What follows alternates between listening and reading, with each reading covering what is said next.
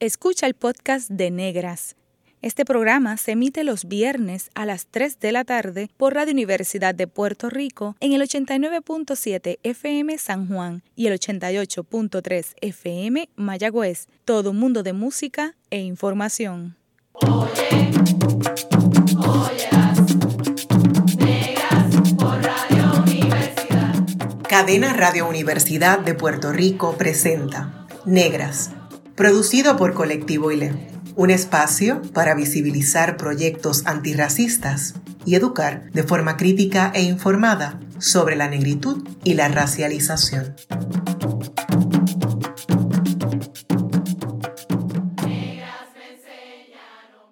Hoy en Negras les saludan Mayra Torres y Eda Serrano y honramos nuestra línea materna. Por eso, hoy usamos solo nuestro apellido materno. Es un honor recibir a una integrante de nuestra selección nacional de baloncesto femenino en varias categorías. Estudió en la Universidad de Alabama y en la Universidad Ana Geméndez, becada por deportes. Es maestra, maestra de ceremonias, reportera deportiva, embajadora de Puerto Rico a nivel mundial. Bienvenida, Natalia Meléndez, la número 5. Buenas noches, Eda. Buenas noches, Mayra. Para mí es un enorme placer acompañarla. Yo me siento chiquitita hoy porque estoy ante, ante dos mujeres que, que han logrado tanto y el impacto en nuestro país es tan importante y son tan importantes para todas nosotras, ¿verdad? Eh, mi respeto, eh, mi admiración y estoy, para mí es un honor de verdad acompañarla, acompañarla a ustedes. Gracias, Natalia. Eh, el honor es, es nuestro tenerte aquí, pionera, brava, eh, soberbia. Qué bueno, qué bueno conocerte y gracias por, por estar en Negras. La Tinta, que es un medio digital comunitario en Argentina, plantea que sin trabajo reproductivo no hay trabajo productivo y que maternar es nombrar, es elegir, es decidir, es pasar por el cuerpo. ¿Qué es para ti maternar? ¿Y cómo ha sido el maternar en tu vida? Sí, e, esta, esta pregunta me ha puesto a reflexionar y, yo creo que es bien importante también hacerla. Yo creo que maternar es, es cuidar, ¿verdad? Desde el amor, desde la solidaridad. Maternar es compañía. No es parir, cualquiera pare. Eh, maternar es elegir que yo te, yo te quiero ¿verdad? tener. Y, y, ha sido un proceso en mi vida maravilloso. Naquel llegó de una manera totalmente sorpresiva, mi hija de 23 años, y, se me hizo bien difícil y me pasaron muchas cosas por la cabeza, pero finalmente la decisión fue mía. Yo dije, la voy a tener porque yo creo que voy a poder hacerlo, pero la decisión fue mía, nadie me la impuso. Eh, tiene 23 años y es una niña eh, maravillosa. En el caso de Tiago, hace mucho tiempo me lo estaban pidiendo, pero yo sabía que era en el momento que yo decidiera. Así que llegó hace cinco años, maternar ha sido hermoso, eh, ver a estas dos criaturas, ¿verdad? Poder llevarlos en, en el camino, en verlos eh, crecer y convertirse cada quien, ¿verdad? En, en, su persona. Yo veo a mi hija y yo veo a mi mamá. Mi hija es una luchadora, se pasa en todas las reuniones, seguramente la has visto mil veces. Está en todas las asambleas de la UPR con el megáfono, es de las que es brava de verdad. Y la veo ella y, y veo a mi mamá eh, y eso también ha sido parte de lo que ha sido maternal para, eh, para mí, eh, en mi vida y en la vida de ella. Yo creo que es un proceso bonito, pero es un proceso también de elección. Natalia, y sabemos que tú vienes de un linaje matriarcal. A mí me gustaría que para enmarcar esto, tú no te escribieras cómo es esa familia de Natalia y ese apellido maternal. Sí, bueno, mi mamá, Sonia Meléndez Martínez, yo tengo el apellido de mi mamá, yo este, no tuve ningún tipo de relación con, con mi papá. Hay historias inconclusas porque mi mamá falleció, yo nunca pude preguntar cómo ella salió embarazada de mí y cómo salió embarazada de mi hermana. Me hubiese encantado porque tiene que haber sido una historia fascinante, porque en todo esto eh, yo fui criada por dos mamás, por mi mamá y por mi madrina, este, y mi abuela y en un momento dado mi tía vivía con nosotros y estábamos mi prima, así que éramos un corrido de mujeres. Yo fui criada por mujeres y, y fue una experiencia eh, fenomenal. Eh, mi abuela era la matriarca de, de la casa, eh, ¿verdad? la jefa, era una mujer maravillosa, era negra, hermosa. ¿Qué te puedo decir? Este, nos inculcó muchas cosas bonitas. Este, y pues esas, esas cosas se las pasó a mi mamá, obviamente. Mi mamá era una, yo siempre digo que mi mamá, era, que mi mamá estaba, y Mayra, fuera de, fuera de época. Porque yo le explico a la gente que mientras, ¿verdad? En aquella época, los, los 70 late y los 80 temprano, mi casa eran futones de piso. Esa bandera que la veo detrás de cada una de ustedes, encima del futón, siempre había una bandera y yo me crié con música de Pablo Milanés, de Silvio, de Mercedes, de Dani. Entonces mi mamá era una bohemia y en mi casa a las 2 de la mañana yo en el cuarto y mi mamá estaba con los panes tocando y cantando Silvio y pasándola bien chévere y hablando de las situaciones del país. Por eso es que la extraño tanto, porque yo siento que necesito a mi mamá porque, porque mi mamá estaba yo creo que adelantada a la época donde vivía, ¿verdad? En, en aquel entonces, pero fue una, fue una niñez eh, eh, maravillosa y haber sido criada por dos mujeres, yo no cambiaría ni un solo momento de lo que representa mi mamá, mi madrina y mi abuela en mi vida, ni un solo momento. Qué belleza, Natalia, y me remonta también a, a, a esas crianzas eh, bien, con mucha mujer, con muchas mujeres, con muchos referentes, y cómo eso se refleja en la crianza de una también. ¿verdad? Cómo se ven ellas a través de una y a través de... Incluso yo a veces me, me, me, veo repitiendo frases, palabras que a mí me decían. Así que el impacto que estas mujeres tienen en nuestras vidas es, es, es, incalculable. Es maravilloso. Y muchas veces a mí me preguntan, ¿verdad? Y me preguntaban en aquel entonces y me preguntan ahora. Siempre querían meter en la figura del papá, que yo no tengo problemas, qué bueno, la familia tradicional, qué chévere. Pero yo le explicaba a la gente, yo estoy bien, yo estoy feliz. Eh, ¿Qué es una familia funcional? ¿Qué es? Porque la mía es totalmente funcional y yo estoy criada por dos mujeres y por una abuela, o sea, a mí me enseñaron todo de una manera maravillosa y, claro, con, con, con, errores como con errores comete todo el mundo, pero recuerdo que, que era la insistencia de que, ¿y tu papá? ¿Y, tu papá? y yo tengo dos mamás, yo no tengo papá y yo soy totalmente feliz, totalmente feliz. Eh, esa era una de las preguntas que más me hacían, que más me hacían. Y, ¿te, ¿Extrañaste algo en tu vida? ¿Sentiste algo diferente en tu vida? ¿No? ¿No? La familia es diversa. La familia es diversa. Así que, qué bello, qué bella esa historia. Gracias por compartirla. Eh, hablemos un poquito ahora de tu estilo de trabajo, del cual, del cual te, te te destacas, ¿verdad? Eh, es impresionante porque tú explicas una jugada y unos factores del deporte con suma claridad, eres muy puntual en tus comentarios eh, y tus intervenciones se convierten en una lección de deportes. Eh, ¿Eres así por ser maestra o es por tu don de gente, de, de esas mujerazas que, que te criaron? Yo creo que es un poquito de todo. en mi casa se leía. Y los regalos de nosotros, en mi casa no existía Santa Claus, existían los Reyes Magos. Pero mi mamá, por, por, por llevarnos, pues por, por darnos algo, había una librería bien famosa en Río Piedras, que el tío de mi hermana trabajaba en esa librería. Yo no recuerdo el nombre, pregunto y no recuerdo el nombre. Y de ahí no, nos estaban regalando todo el tiempo libros y esos eran nuestros regalos de, de Santa Claus. Siempre eran, eran ese es mi hijo peleando, si lo están escuchando. Sí, perdóname, perdí la línea. ¿Cuál era la que estaba pensando? ¿Me, preguntaste? Perdóname.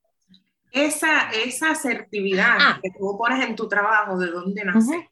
Sí, sí, sí. Yo leo mucho, a eso iba. Eh, leo mucho y, eh, yo siempre he sido bien perfeccionista en, en, en, relación a que cuando yo voy a hacer una cosa, si yo no la domino, eh, se me hace bien difícil sentarme a, a, tratar de hacer algo que, que, no domino porque me exijo mucho. Primero jugué el deporte y jugué una posición que era point guard que te obliga a conocer a todas las... La, la, la, cuando tú eres point tú tienes que conocerte lo que hace todo el mundo en la cancha porque era la que lo, la que lo organiza. Así que tengo una manera de, leer el libro que muchos atletas que juegan mi posición, ¿verdad? El juego, eh, eh, pueden hacerlo. Leo mucho, me preparo, eh, yo creo que la clave y lo que yo le digo a todo el mundo, yo nunca, yo nunca pienso que es suficiente. No sé si lo entiende. Yo nunca pienso que es suficiente. Eh, yo no sé nada. Yo me preparo, tengo unos conocimientos, pero cuando voy a hacer otro juego, yo, yo, yo me preparo como si yo no supiese nada y le tengo que meter mano porque con las redes sociales, todo el mundo tiene la información, los resultados están ahí. Entonces, ¿qué yo te puedo dar a ti que no está ahí? ¿Ves? Entonces es la parte analítica, e, e, es la parte donde tú tienes que tratar de transmitir las cosas que la gente no entiende o que no ve, ¿verdad? Y, y X oye posibilidades, y yo creo que también eh, hablar con coaches, hablar con...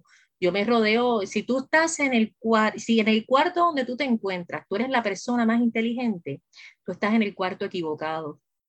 Yo nunca quiero ser la persona más inteligente en un cuarto, jamás Jamás. Uno tiene que rodearse de gente que sepa más que uno todo el tiempo. Y yo me pego a esta gente. Yo me pego a un Álvaro Martín, yo me pego a una Sara Ríos, yo me pego, me pego a la gente que yo sé que va a aportar a lo que yo estoy haciendo, porque si no, no hay momento de crecer. Así que no saberme nunca, ¿verdad? No creerme nunca que sé lo suficiente, siempre empujarme, leer, leer, leer y rodearte de gente que sepa más que tú. de esa manera es que uno llega a este análisis, ¿no? Eh, y me emociona escucharte porque yo sé, siempre he sido fanática del baloncesto eh, y yo soy de las que iba a las canchas cuando el baloncesto de los 80.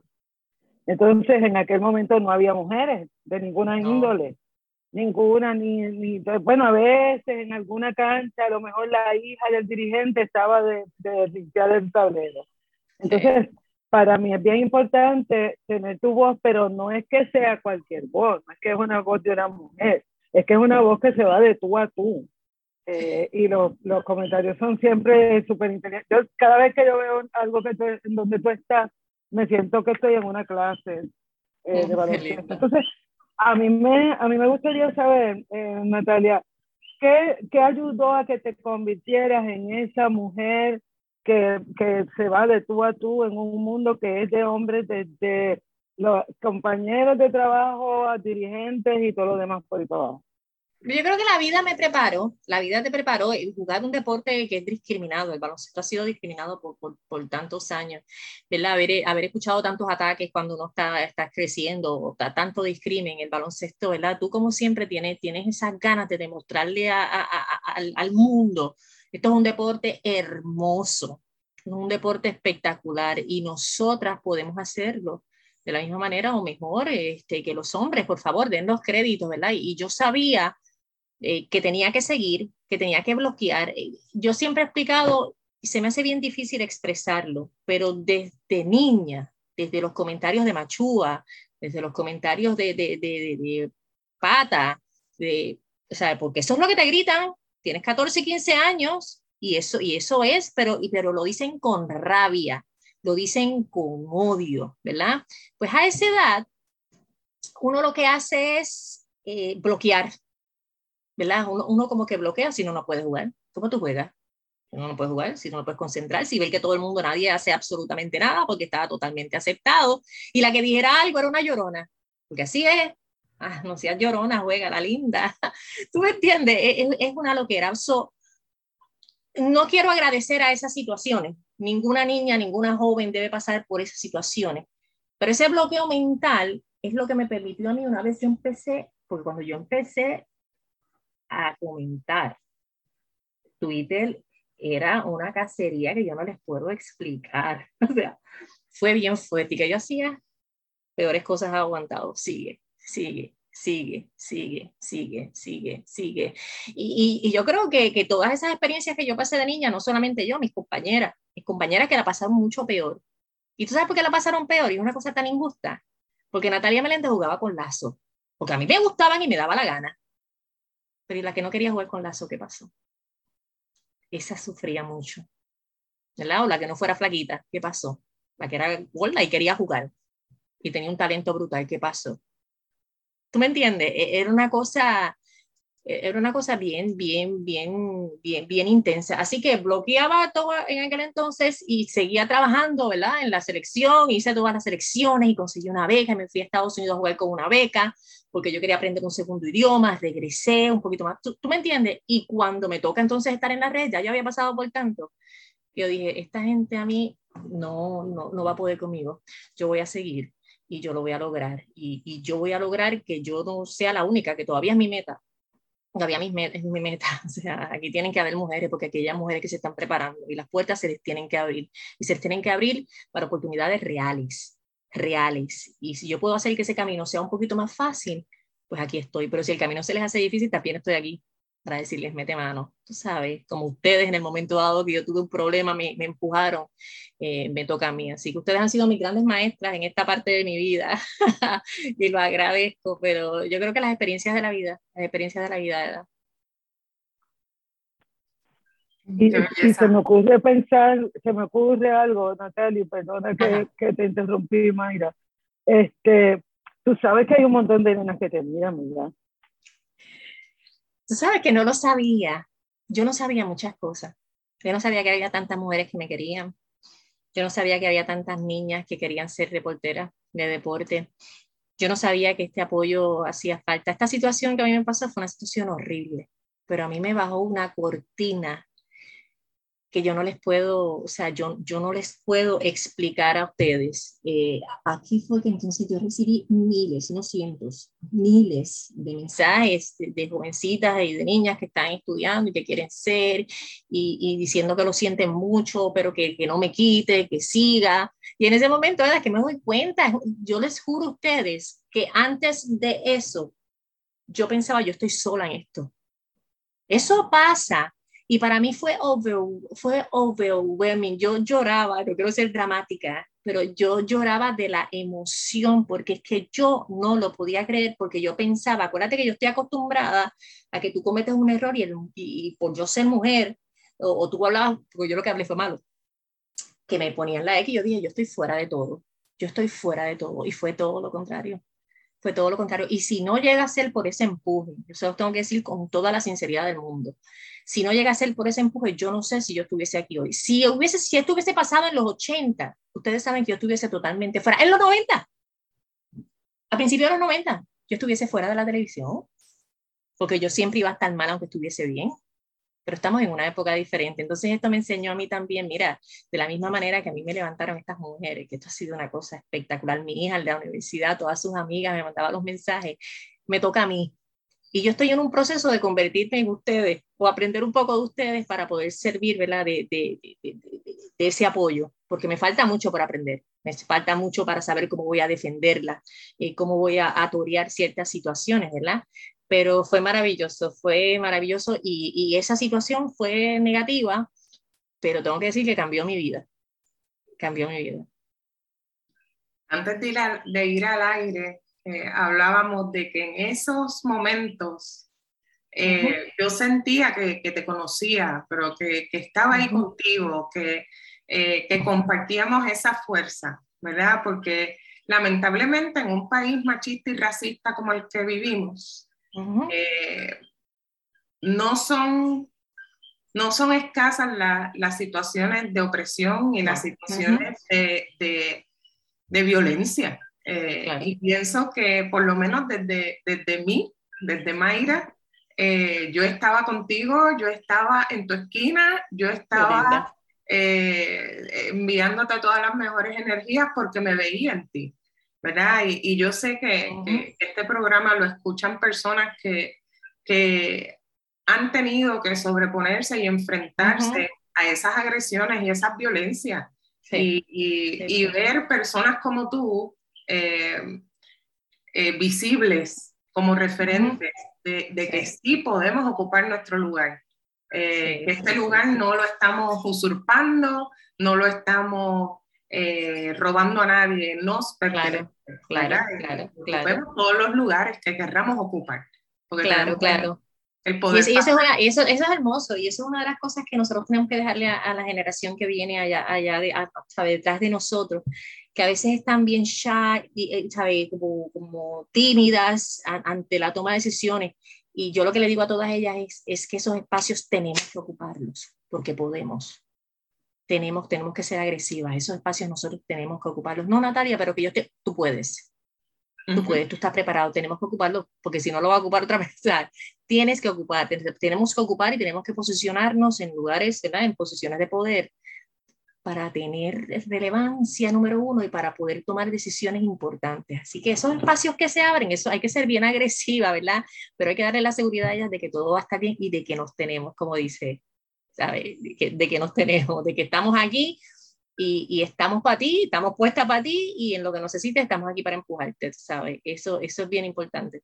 Y nos tenemos de verdad. Eh, hablando de esos espacios, ¿verdad? Que ocupamos, eh, tú ocupas estos puestos bien visibles e importantes en diferentes, ¿verdad? En espacios diversos. Eh, ¿Has en algún momento pensado en el efecto que hubiese tenido para ti contar con una Natalia número 5 mientras tú crecías como un referente? Tú sabes que no había una Natalia número 5, pero mi apoderada de 17 años es una mujer, profesora de la Interamericana. Fue la primera y única mujer en ser apoderada en aquel entonces. Se llamaba Sara Ríos, la profesora Ríos. Y aunque ella no tenía el tipo de trabajo que yo hacía, ella era apoderada, ella era profesora, se metía a esas reuniones y ponía a esos apoderados como chupa cuando las cosas no iban a favor de nuestra jugadora. O sea, la gente no lo sabe porque no estábamos visibilizadas y no estábamos, ¿sabe? Y, y, ella siempre estaba en contra, o sea, no, no, quiero decir que estaba en contra, tenía todo el mundo en contra porque ella era bien pro mujer, eh, ¿verdad? Ella y, y su pareja en aquel entonces eran bien, bien pro nosotras, querían defender y siempre estaba bien activa. Era otra que estaba bastante adelantada a su época y estaba bien clara, ¿verdad?, de lo que era el discrimen en el deporte. Eh, eh, no había una Natalia de los medios, a lo mejor, ¿verdad? Y hubiese sido maravilloso. Este, pues, pasó cuando, un poquito, bastante tarde, eh, pero sí te tengo que mencionar a Sara Río. Qué bueno que me traes esa pregunta, porque yo no le doy crédito a ella lo suficiente. Eh, el baloncesto nunca le ha dado crédito a ella lo suficiente. Y, lo que Sara tuvo que hacer en aquel entonces, tú sabes, fue bastante complicado. Eran 10 equipos, 9 hombres. Ella era la única, eh, ¿verdad? Y siempre luchó para que nuestros contratos fueran mejores. Ella no nos fallaba mientras otros apoderados fallaban y no pagaban. Y no era un montón, era una millonada, pero ella estaba ahí, nos cuidaba, eh, nos quería, nos defendía, ¿verdad? Cuando teníamos que ir al arbitraje por alguna situación, ella estaba ahí con nosotros. Así que hubiese sido maravilloso tener a, una Natalia que, pudiese eh, hablar de lo que pasaba y, decir esto está pasando con el baloncesto femenino. Porque la gente no sabe, nosotros siempre hemos dominado el Caribe. Cuba, porque Cuba era el cuarto en las Olimpiadas, pues era imposible ganarle. Pero eso la gente no lo sabía. ¿Ve? Nosotros éramos medallistas de plata. Quiere decir que después de Cuba, que estaba fuera del alcance, señoras, o sea, Cuba era imposible. Cuba era el cuarto mejor equipo del mundo. Estaba en las Olimpiadas. Nosotros estábamos ahí, pero nadie lo sabía, porque nadie lo, lo, comentaba. O sea, que el Caribe ya, si nos vamos por región, el baloncesto femenino lo dominaba, pero no lo sabía el mundo porque no había nadie que pudiese. Ahora yo me aseguro de que, de, de, de, de que si una de las de nosotros filmen Culebra, lo sepan hasta Rusia, ¿entiendes? lo tiene que saber todo el mundo pero, pero sí, sí, sí, sí, hay, hay, que seguir creando y seguir, como dije, ocupando esos espacios para que podamos seguir llevando la voz y, y empujando el deporte femenino. Sí, Natalia, sobre lo que tú nos, nos observas, sobre lo que ocurrió cuando tuviste aquel incidente, mi experiencia es que toma una persona que haya pasado por lo mismo y que haya estado en el proceso de sanación eh, ponerse en el lugar de esa otra persona. Cuando nosotras respondimos es porque pasamos por el mismo sitio por donde estaba pasando en ese momento. Y yo por lo menos te digo, en, en, mi caso, a mí me hubiese gustado cuando me ocurrió que alguien me acompañara, aunque fuera sin hablar, que se me sentara al lado y me dijera, está bien, vamos, que nos vean juntas, no me importa, no, no me vas a manchar ni nada. Así que este, yo te agradezco que compartas eso porque son las lecciones, ¿verdad?, que debemos seguir compartiendo para ver si empezamos a sanar eh, más ampliamente. Y sobre eso, eh, y sobre cómo son las cosas para las mujeres, yo te quería preguntar. En algún momento yo te escuché, creo, eh, mencionar que las mujeres, el, el, deporte en Puerto Rico tiene rostro de mujer. Sí, porque cuando nosotros vemos lo que está ocurriendo desde Veracruz 2000, era 2012 Londres, Veracruz 2014, todas las eh, delegaciones de Puerto Rico, el mayor porcentaje son mujeres. Y cuando vamos a las medallistas, hay más mujeres medallistas desde estos últimos dos ciclos olímpicos son de mujeres, son más de mujeres. Y nuestras dos medallistas de oro son mujeres. Y nuestro equipo de conjunto, que estuvo en unas Olimpiadas en Brasil, el único equipo de conjunto fue el de voleibol. Y el único equipo de conjunto que fue a Tokio fue el de baloncesto de mujeres. Entonces, ¿de qué estamos hablando? El deporte en este país tiene cara de mujer y no hay nada malo en decir eso. Las mujeres eh, le damos todo el crédito del mundo a los hombres y qué maravilloso y queremos que sigan y que sigan trabajando, pero lo cierto es que no podemos, tenemos que celebrarnos. Y para mí el deporte en este país tiene, eh, en los resultados, tiene cara de mujer. Interesante.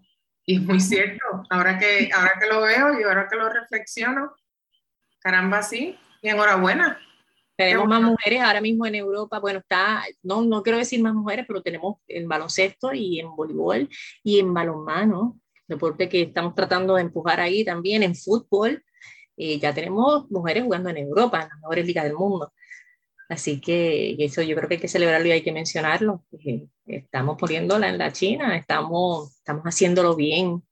Eh, y, y, ¿verdad? Y, y, yo creo mucho en, en, en, el boricua en la diáspora que nos quiere representar, los aplaudo, los recibo con mucho amor, claro que sí, ellos no tienen culpa de haber nacido en otro país y de las circunstancias que los empujaron fuerte, fuera del país, ¿verdad? Y si se sienten en representar al país, pero muchas de estas personas, eh, eh, de muchas de estas mujeres que están representándonos, eh, fueron, fueron hechas aquí, ¿eh?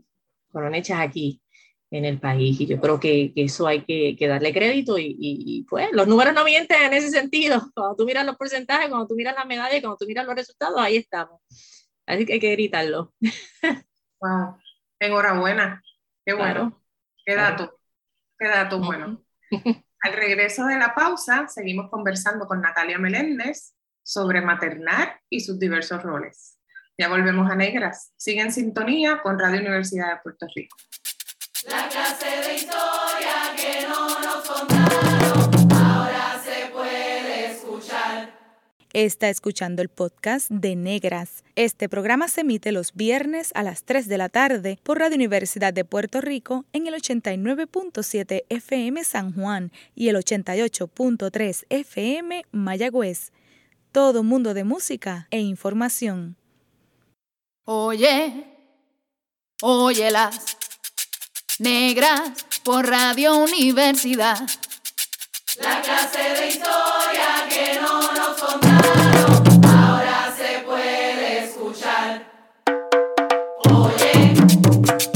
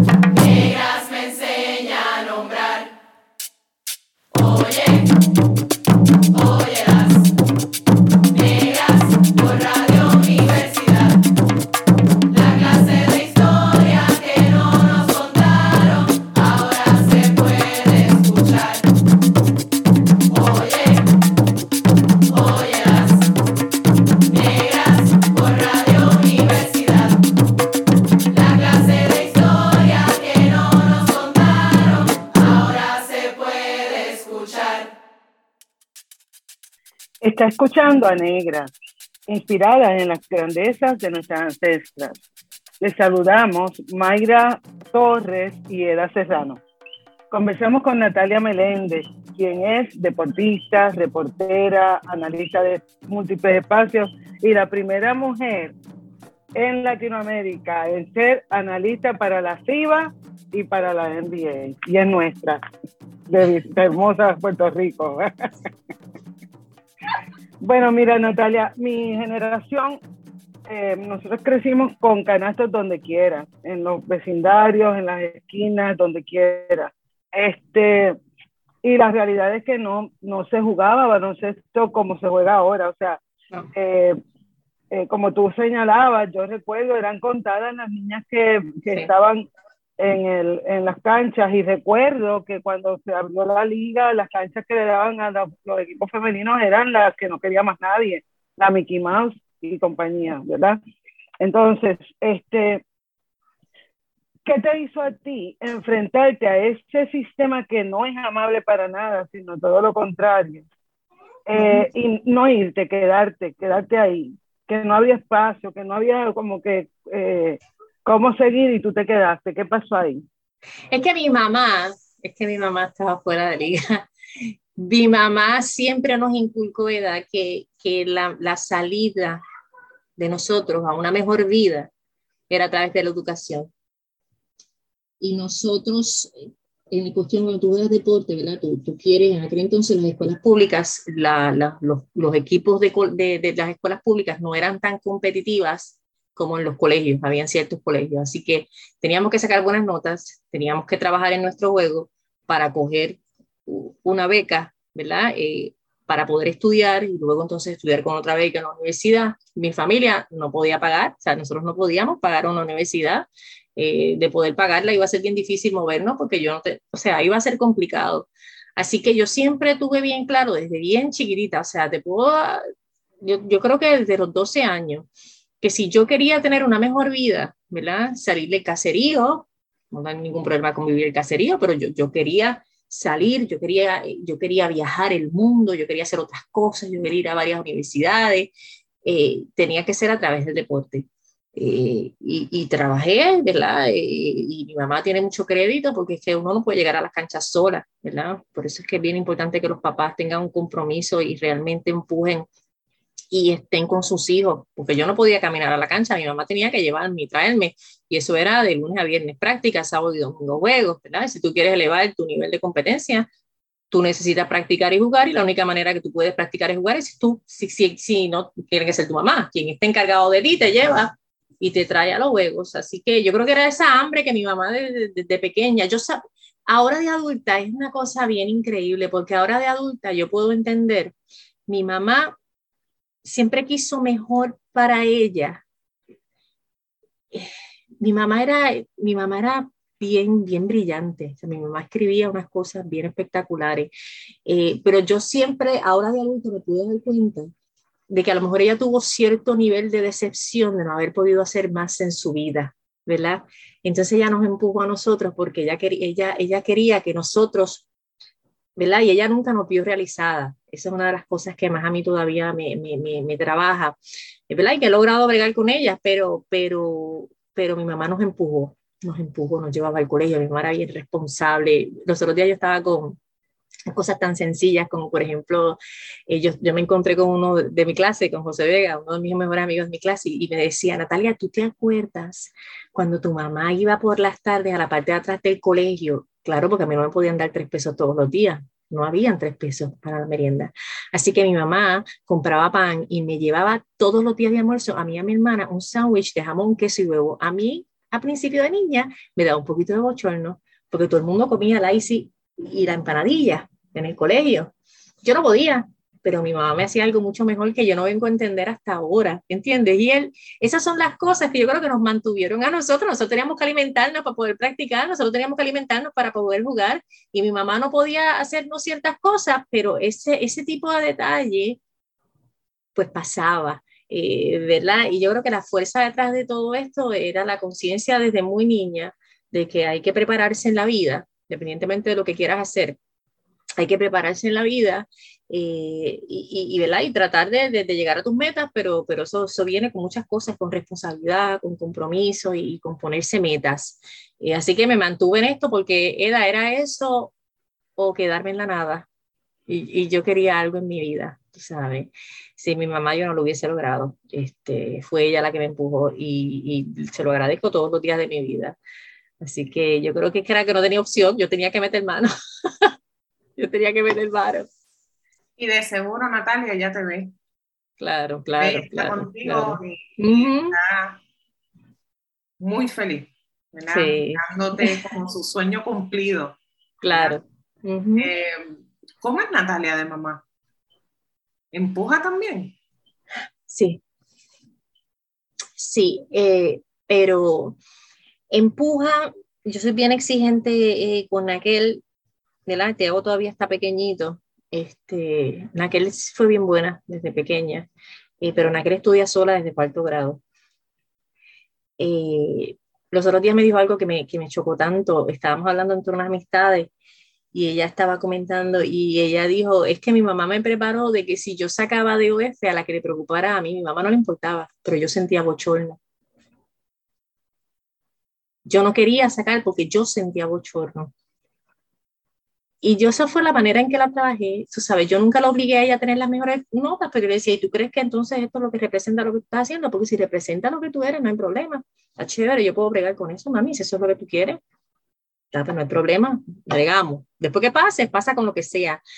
Pero entonces ella se exigió un poquito más, eh, ¿verdad? Yo, yo en realidad nunca le exigí, yo simplemente se lo ponía eh, en contexto tú quieres unas cosas en tu vida, pues esto es lo que hay que hacer, pero si quieres otras, pues entonces sigue haciendo esto no hay problema, pero tú escoges. Pero tú escoges. Entonces ella, ¿verdad? Pues por el ejemplo de, de, ver que, que, a mí me gusta leer, que a mí me gusta prepararme y todas estas cosas, yo creo que, que lo siguió. Y yo tengo una comunicación maravillosa este, con aquel, en aquel es bien intensa. Eh, yo soy intensa, pero, pero yo tengo mis momentos de, de, de, de, de, reflexión y de todas las cosas. Naquel está en la edad de que bien intensa. Sé que yo este año hemos tenido más conversaciones que, que nunca en relación a, a, ¿verdad? Porque ya con sus causas, ¿verdad? Pero hay, hay que manejar ciertas cosas y, y, y, ¿verdad? y llevarlas por el camino correcto. Este, yo siempre le digo que no es lo mismo, ¿verdad? Que, que, que tú puedes responder yo digo, no es lo mismo reaccionar que responder, mamá porque tú reaccionas por emociones, ¿verdad? Y en la vida uno no puede estar reaccionando, tú tienes que responder, sentarte y pensar, ok, ¿cómo yo voy a, cómo, cómo yo voy a manejar esta situación? Así que aprende la, la, la, la diferencia entre, entre, reaccionar y responder. Pero nosotros tenemos una relación maravillosa, yo creo que de mucha comunicación y, y soy cariñosa y, y, y, yo la dejo ser, ¿verdad? Y te digo, desde cuarto grado yo no hago absolutamente nada con ella, la, la, matrícula, todo lo que ella ha hecho en su universidad, en su, en su amada Yupi, porque no hay quien se meta con la Yupi, o sea, la, es una cosa, eh, yo no te puedo explicar. Este, ella, ella las maneja solita, la que eres bien independiente. Yo creo que yo crié a mi hija bien independiente, bien consciente de sus decisiones, ¿verdad? Que al final del día ya era la que iba a tener que vivir con las consecuencias de las cosas que, que desde las notas hasta, hasta, hasta las acciones de, de la vida cotidiana. Eh, y pues voy a tratar de hacer lo mismo con Tiago. Tiago todavía está chiquito, pero yo creo que la comunicación es importante y, y, también la comunicación, ¿verdad? Nosotros no siempre estamos bien pedir perdón. Yo he cometido errores, mil errores eh, con la que era. A veces le digo unas cosas que no le haber dicho y después le digo perdón, porque es que yo pretendo también que cuando ella haga las cosas mal, ella, ella, ella se disculpe, ¿verdad? Y eso tiene que empezar desde la casa. Pero esa más o menos es mi manera de, de crianza. Qué bien. Y te pregunto, en estos días hemos tenido mucha controversia con los del derecho al aborto, está el, el proyecto este 693 que limitaría, o sea, prohibiría que se practicara un aborto después de las 22 semanas, está la, la opinión también del Tribunal Supremo de Estados Unidos, que, que impactaría también el Roe versus Wade. Y entonces, ¿qué tú piensas sobre eso, sobre el derecho de las personas a decidir, etcétera.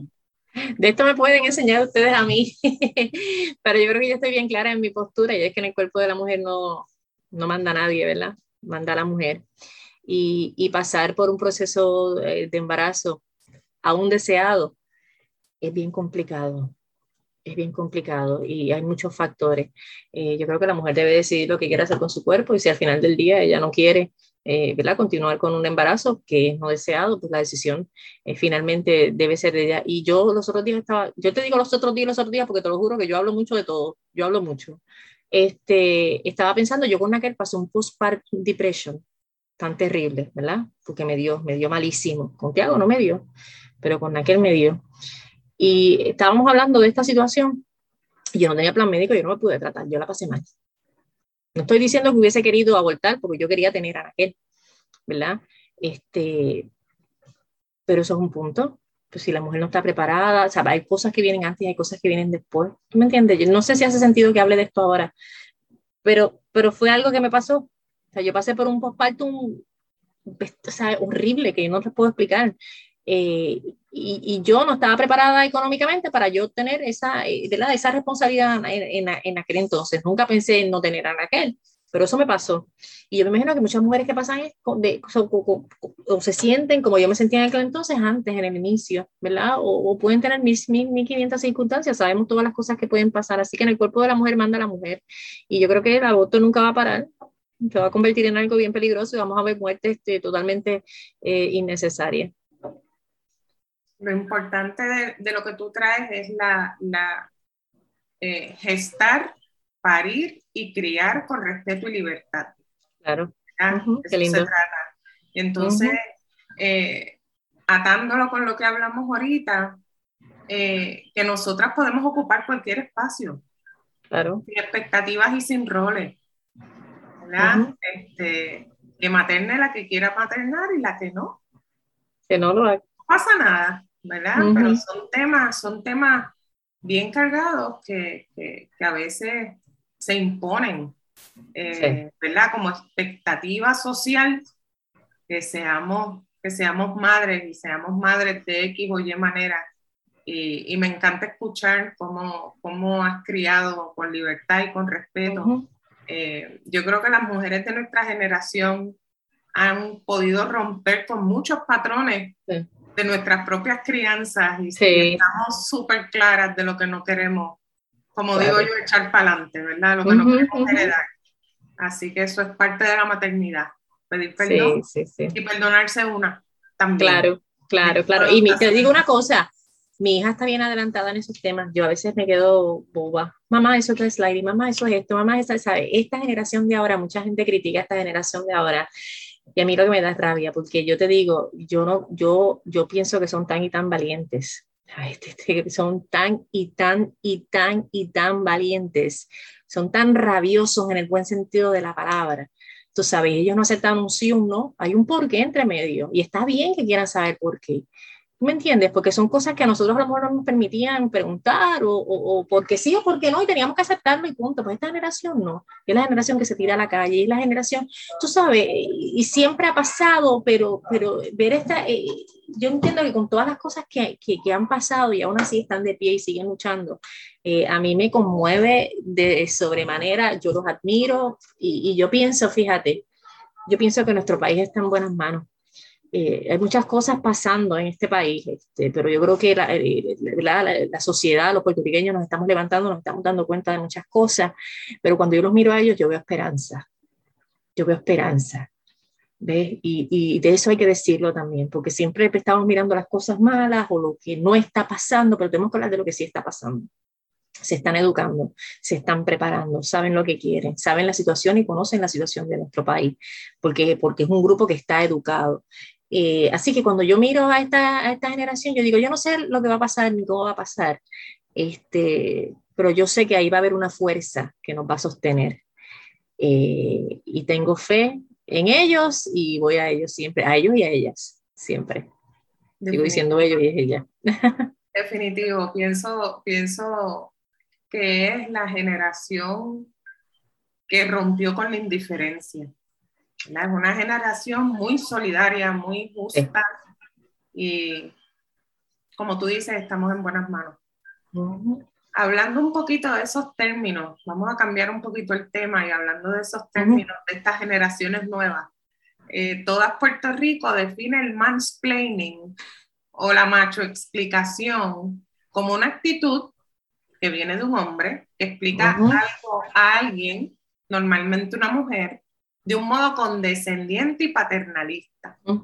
Eh, hay dos eventos que nos gustaría conversar contigo. El, eh, el del incidente con el Playmaker, eh, no por el apoyo abrumador que recibiste, sino porque creemos entender cómo te puedes haber sentido. en ese momento, ¿tú sentiste, sentiste las condiciones como para sanar de esta experiencia? Fue bien extraño, yo estaba en este mismo cuarto.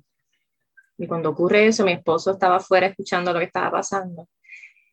Y yo no sabía mucho de llorar, eh, pero yo estaba, yo tenía tanta rabia eh, eh, y yo estaba bien avergonzada De, que yo, de, que había, de que eso había pasado. De hecho, de repente como que bloqueé la mente y dije, ¿qué acaba de pasar? Yo no sé qué pasó, pero no me atrevía ni a ni ver el video, porque fue una situación bien, bien, bien fue traumático, fue, fue, fue bien, bien traumático. Y fueron, eso, eso pasó un miércoles, un jueves, y eso no sale hasta el domingo. Quiere decir que yo estoy jueves, viernes y sábado con esa angustia y con el temor de que eso iba a salir en algún momento, porque solamente ellos tenían acceso a eso. Eso salió después, nadie sabe cómo salió. Eh, pero con el temor de que eso iba a salir en algún momento, de que iba a estar en los, en los, en los, programas de bochinche, en todas las cosas, yo tengo otros trabajos y eso simplemente era algo que yo hacía porque había un auspiciador, ¿no? Cuando finalmente sale el video y, de repente el Twitter, eso fue un descontrol total. O sea, los tagueos, los descontrolen, eh, me empiezan a llamar, me empiezan a perseguir los programas a mi trabajo para ver la cuál era eh, la reacción. Yo me enfermé de los nervios. Yo tuve que ir al cardiólogo yo fui al doctor Molinar y yo le dije, tú tienes que darme algo porque yo estoy bien mala, este, yo no podía concentrarme, yo no podía manejar, o sea, fue una, situación bien difícil, pero ¿qué pasa? Cuando de repente, fue a través de Instagram primero, yo empiezo a recibir, eh, ¿verdad? Cuando empezó a salir, esto, esto hay un montón de, de, gente en YouTube opinando, y de repente fue una ola de, de apoyo, yo empecé a leerlo poco a poco, me daba hasta miedo, porque de igual manera que hubo miles, porque fueron miles de mensajes ¿verdad? De, de, apoyo, eh, muchos se aprovecharon de ese odio para hacer unos ataques supermente crueles, ¿verdad? Que todavía hasta el día de hoy eh, yo busqué muchos enemigos de, de, de, esa situación, ¿no? Este, no tenía las herramientas antes para yo bregar con esa situación en ese momento, si no llega a ser por el apoyo abrumador de las mujeres y de distintos sectores, no salgo de la situación. Y siento que todavía tengo que aprender muchísimo para volver a manejar si en algún futuro esperamos que no tengo que manejar una situación así y para ayudar a otras personas.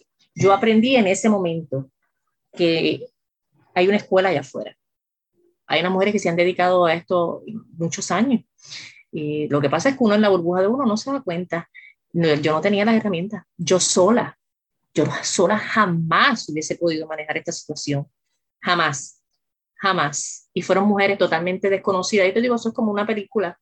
Mujeres totalmente desconocidas que yo no conocía, unos grupos maravillosos, unas mujeres que yo he respetado toda mi vida. Y de repente están ahí diciéndome, estamos aquí para ti. Y no solamente lo escribían en privado, privado había un montón de bravas que queda. Que lo espepitan ahí no les importa. Yo, yo le estaba diciendo a Eda, Eda, cuando yo sea grande, yo quiero ser como tú, porque mira que es que yo pienso cosas y quiero espepitar. y me cuesta todavía tomar ciertas posturas, ¿verdad? Porque estoy en este proceso de que me cueste tomar posturas. Tomar posturas es bien complicado, ¿verdad? Es de valientes. y por eso mi admiración para ustedes, porque, o sea, ustedes están ahí, y, las posturas son bien directas, entonces todavía hay momentos en donde yo digo, ok, y tengo que analizar, y está bien claro cuál es la respuesta, pero nos cuesta, nos cuesta, pero yo sé cuán importante es tomar posturas, porque yo sé cuán importante fue eso para mí. ¿verdad? Entonces estoy en ese proceso. Yo le comentaba a Eda hace mucho tiempo, ¿verdad? hace varias semanas atrás, que esto ha sido un proceso de aprendizaje para mí. Yo no tenía cero herramientas. Así que yo he ido en dos años de cero a mil, de cero a mil, tratando de aprender. No las tenía no las tenía, las he adquiriendo en el camino, pero si no llega a ser por ustedes, yo no salgo. Yo, yo no voy a decir que yo soy la más brava y que no, yo hubiese seguido. Eso es totalmente falso. Eso es totalmente falso. Yo no hubiese podido manejar la situación sola. No, señor. Lo que pasa es que para que se diera esto tenía que haber una persona que estaba lista también. Eso, eso no hay casualidades. Te tengo dos preguntas, que con esto ya casi terminamos. La primera es, ¿qué legado te dejó tu mamá? Y la segunda es, ¿qué legado quieres dejarle a tus crías? Sí, sí, sí, mi mamá. Mami me dejó el sentido, bueno, el legado más importante que me dejó mi, mamá, este, y yo creo que eso se nota mucho en mis transmisiones, mucha gente me lo dice, es el amor a mi país. El amor, el respeto y, y, y, el valor que ella le daba a nuestro país y a lo que es nuestro. ¿verdad? Esa es una de las cosas que yo digo. Entonces, cuando yo estoy en las transmisiones, mucha gente me dice, ¿se nota que vas a Puerto Rico? No, no, voy a ir a Francia. Pues claro que se nota. así mi país, yo puedo ser analista, yo puedo ser analista, ¿verdad? Pero si Puerto Rico está jugando contra China, yo voy a analizar lo que está viendo en el juego. Pero tú vas a sentir que yo soy puertorriqueña, ¿entiendes? Yo no tengo por qué negar eh, si es una transmisión local.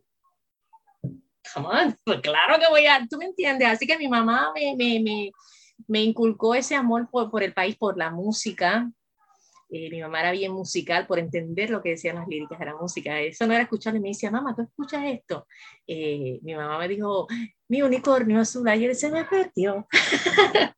la, mejor, la mejor canción del mundo, ¿verdad? Esa era nuestra, nuestra canción de nuestra nana. Me dejó el sentido de responsabilidad. Eh, yo creo que me dejó mucha fuerza, me dejó mucha fuerza. Eh, yo creo que yo estoy un paso adelante de, todo el mundo en, cuanto hablamos de familias diferentes, ¿verdad? Este, yo, no, yo no domino muchos temas, pero sí he tenido la oportunidad de hablar muchas, de muchas compañeras mías de, de baloncesto que han decidido adoptar con sus parejas o han decidido tener hijos o hijas, ¿verdad? Como pareja, ¿verdad? Esa preocupación de cómo van a manejar eso. Y, yo a todas les digo que yo soy sumamente feliz que es tema que, o sea, y, trato de, explicarles, ustedes van a estar bien, tú sabes, ámenlo, en that set, ustedes van a estar súper bien. Así que esa situación que yo viví con mi mamá, ¿verdad? La manera en que yo me crié, pues, pues me ayudó a, me, me, ayuda eh, a, a ayudar a otras personas. Yo creo que la fuerza, mi mamá era una mujer bien fuerte y, y a mis hijos, pues obviamente es lo mismo, la, la libertad de, de, de, poder este, ¿verdad? Eh, tomar decisiones en su vida, eh, de que hay que prepararse. Yo siempre creo en la, en la preparación. Eh, las oportunidades llegan cuando tú estás preparado, ¿verdad? Porque tú tienes que practicar el baile para cuando te secan a bailar, pues tú sepas qué vas a hacer, ¿verdad? la educación, el amor al país, yo creo que eso es lo mejor que yo he hecho por mi hija el amor que ella siente por, por, nuestro país eh, tan hermoso, eh, eh, ser justo, ¿verdad? Yo creo que ella sea, sea una persona justa. que ame a su país, que ame a la gente, que no, que no discrimine, que, que entienda, que toque vidas, que ayude, ¿verdad? Que el dinero es importante, pero no lo es todo, que somos ricos y no lo sabemos, que estemos conscientes de eso. Y, y nada, eh, y, hacer cosas por tu país, ¿verdad? Yo sé que mi hija, eh, una cuestión que a lo mejor no le importa a nadie, pero a mí no me parece casualidad que la, ella estuvo en la, una de las marchas y estaba ahí bien activa, estaba bregando y ella iba a ser psicóloga en, en la Arbizu y de repente recibe una carta de la YUPI de Derecho que la están invitando a ella, a que ella, yo nunca había escuchado eso, solicitara. Y ese día tuvimos, a mí, y a mí ni me pasó por la mente. Y yo le dije, con tantas cosas que tú haces, sabes a todas las mujeres que tú puedes ayudar a través de, de estudiar, ¿verdad? De derecho y, y, no te veas, ¿verdad? Estudialo y, y, y, pues llegamos a la conclusión y ahora ya está en boya, ya ya está creando sus propios, ya tú sabes, eh, escenarios en, en, la cabeza y yo sé que a través de la educación y de lo que ella puede hacer, si decide lo que no quiere hacerlo, no lo hace y si decide, mira que eso no lo es, pues no lo es tampoco, que haga lo que ella quiera. Pero yo sé que a través de, de la educación y de, de, su preparación, independientemente de, de lo que ella haga en su vida, yo sé que ella va a ser una mujer productiva, yo sé que va a ser pro mujer, yo sé que ella va a ayudar a las que vienen detrás de ella y eso para mí, pues lo es todo. Eso fue lo que mi mamá me enseñó y eso es lo que yo quiero enseñarle a ella y que ella le enseñe a sus hijos o a sus hijas.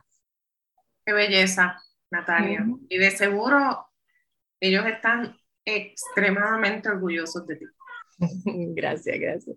Para cerrar, a nosotras nos encanta eh, apostar a, la esperanza eh, y a los sueños, ¿verdad? Como, como punta de lanza para cambiar este mundo y hacerlo más adecuado a, nuestra, a nuestras vidas. Natalia, ¿con qué tú sueñas?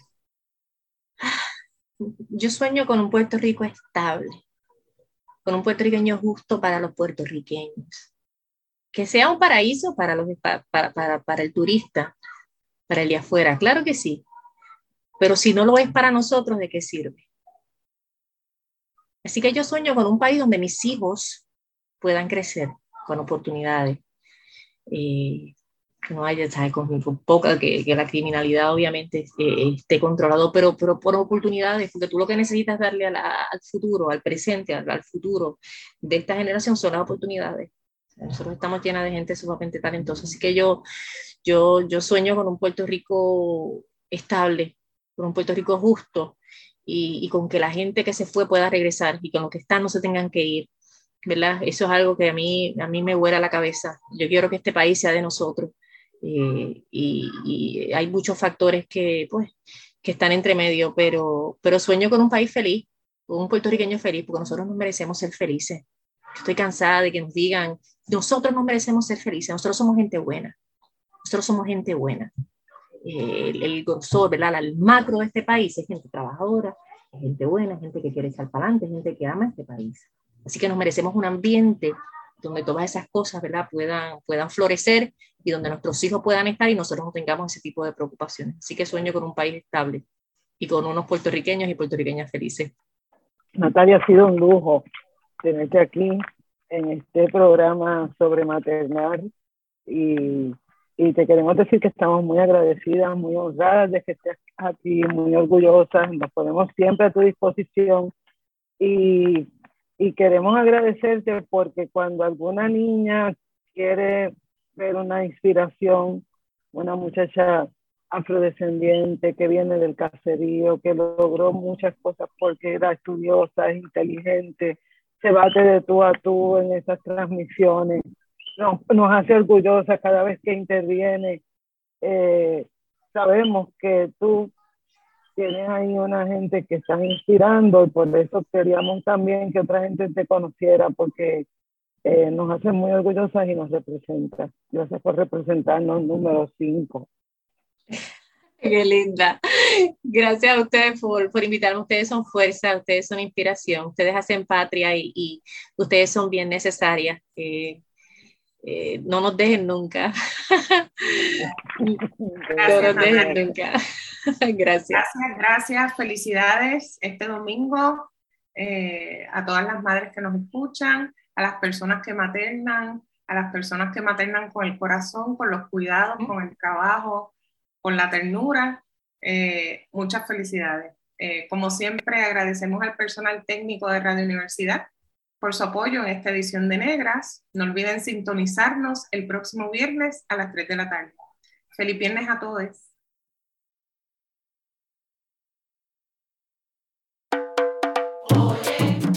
Cadena Radio Universidad de Puerto Rico y Colectivo ILE presentaron Negras, asumiendo nuestro justo rol como forjadoras de cambio. Acaba de escuchar el podcast de Negras. Le invitamos a que nos sintonice los viernes a las 3 de la tarde por Radio Universidad de Puerto Rico en el 89.7 FM San Juan y el 88.3 FM Mayagüez. Todo un mundo de música e información.